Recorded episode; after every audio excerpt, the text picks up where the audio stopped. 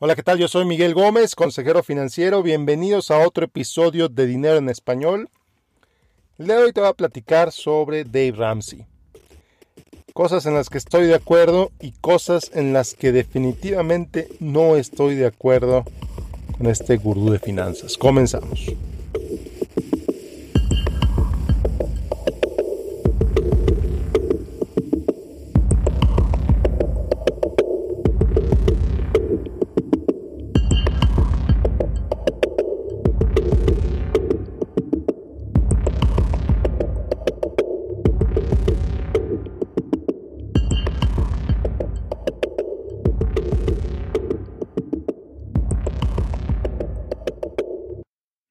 Bueno, pues Dave Ramsey le ha cambiado la vida a miles de personas, quizás cientos de miles de personas en las últimas dos, tres décadas.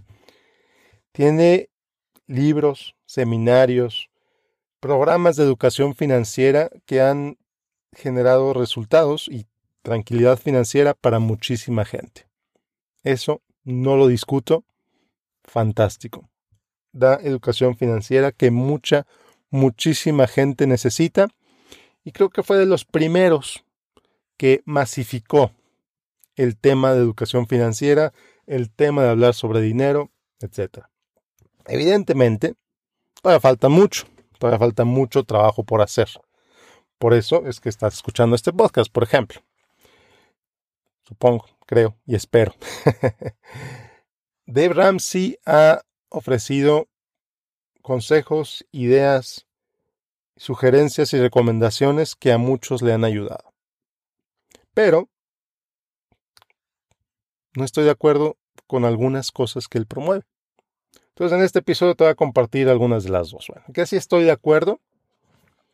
¿En qué sí estoy de acuerdo? En la creación del fondo de emergencia. Absolutamente. Es algo que de lo que he hablado desde el yo creo desde el primero o segundo episodio de este podcast hablé sobre la importancia de tener un fondo de emergencia. ¿En qué sí estoy de acuerdo? En sus siete pasos de bebé para llegar a la libertad financiera. Pero, y esto es un gran asterisco, no estoy de acuerdo del todo con la manera en que lo propone. No estoy de acuerdo del todo en el orden en el que lo propone. Y ahorita lo voy a platicar un poquito más. Y en tercer lugar, no estoy de acuerdo en las ideas, recomendaciones de inversión que da. Muy bien, bueno. Bueno, pues antes de continuar, aclarar, Dave Ramsey, gurú financiero, fantástico, seguido por millones, fantástico.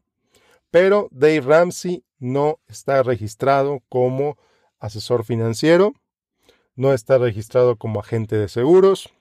Dave Ramsey estoy casi seguro que en su declaración de impuestos pone en la línea de occupation, pone entertainer.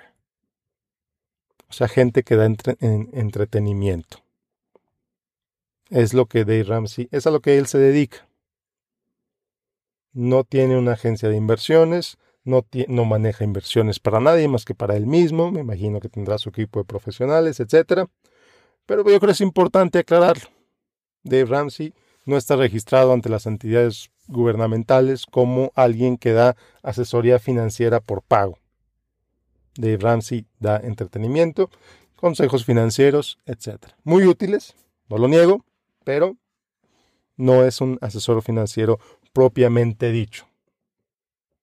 ¿Ok? Bueno. Después de esta larguísima introducción, vámonos ahora sí. Los pasos de bebé. ¿Cuál es el problema con los pasos de bebé? El problema principal que le veo a los pasos de bebé es que no aplica para todos. No aplica para todos. Sí, el primer paso dice ahorra mil dólares en un fondo de emergencia. Fantástico. Fantástico. Hay mucha gente para quien necesita tener mil dólares en un fondo de emergencia como primer paso. No lo niego pero no es universal. Hay para quien esos primeros mil dólares es nada. Hay para quien esos primeros mil dólares es mucho. Entonces, el problema principal de, los siete pasos de bebé es la universalidad con la que se pretende hablar. No, no lo tomes como una guía paso por paso literal. Mi recomendación es que la adaptes a tu realidad. Adapta esa realidad a los pasos de bebé. Si ganas X, pues a lo mejor mil dólares es muy poquito, o a lo mejor mil dólares es muchísimo. Sí, hazlo, adelante, pero adáptalo a tu realidad. Segundo problema es, y esto es bien importante, considerar ese balance ¿no? entre pagar deudas y, e invertir, que es el paso 2. Dave Ramsey dice, paga toda tu deuda, tarjetas de crédito, deudas personales, em, etcétera, antes de ahorrar, excepto tu hipoteca. Y eso, eso sí me gusta que acepte la hipoteca porque las tasas de hipoteca, al menos en Estados Unidos, son bajísimas.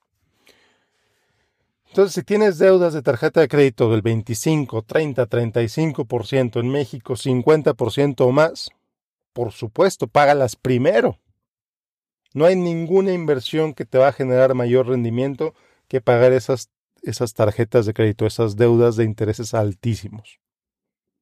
Pero si tienes deudas con tasas de interés relativamente bajas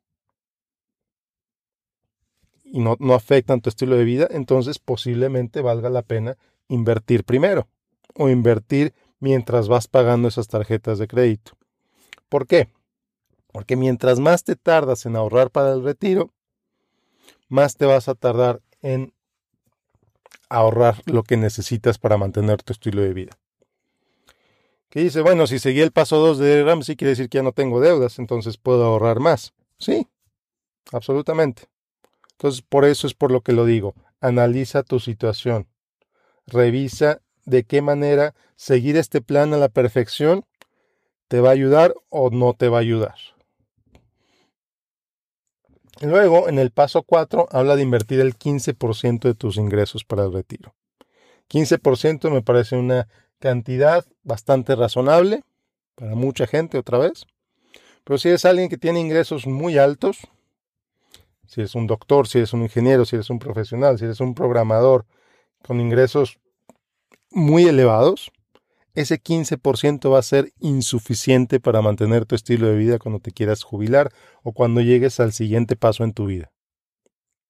Entonces, otra vez, como dije al principio, balancear, contrastar tus necesidades reales, tu vida real, con las sugerencias de Dave Ramsey. Ahora, otra cosa con la que no estoy de acuerdo con Dave Ramsey es ese aspecto ideológico que dice sacrifica todo por pagar la deuda. Sacrifica todo. Todo. No salgas a restaurantes, compra la comida más barata, agarra otro trabajo, hasta ta ta ta ta, porque tu enfoque principal es pagar la deuda. Entonces, lo que yo he visto con algunas personas que me dicen que se sentían culpables por ir a un restaurante con su familia porque tenían esa deuda encima y Dave Ramsey les dijo que no gastaran absolutamente nada en gastos inútiles e innecesarios, lo digo entre comillas. Entonces, ¿qué genera esto? ¿Qué genera esto? ¿Genera compromiso por pagar la deuda? Sí. Sí genera compromiso por pagar la deuda en algunas personas, definitivamente. Y se enfocan tanto se disciplinan tanto de tal manera para pagar esa deuda que, ok, les funciona. Se sacrifican. Este valor del sacrificio como visto tradicionalmente. No voy a ir a comer, no voy a disfrutar, no voy a hacer nada fuera de que no sea pagar deuda.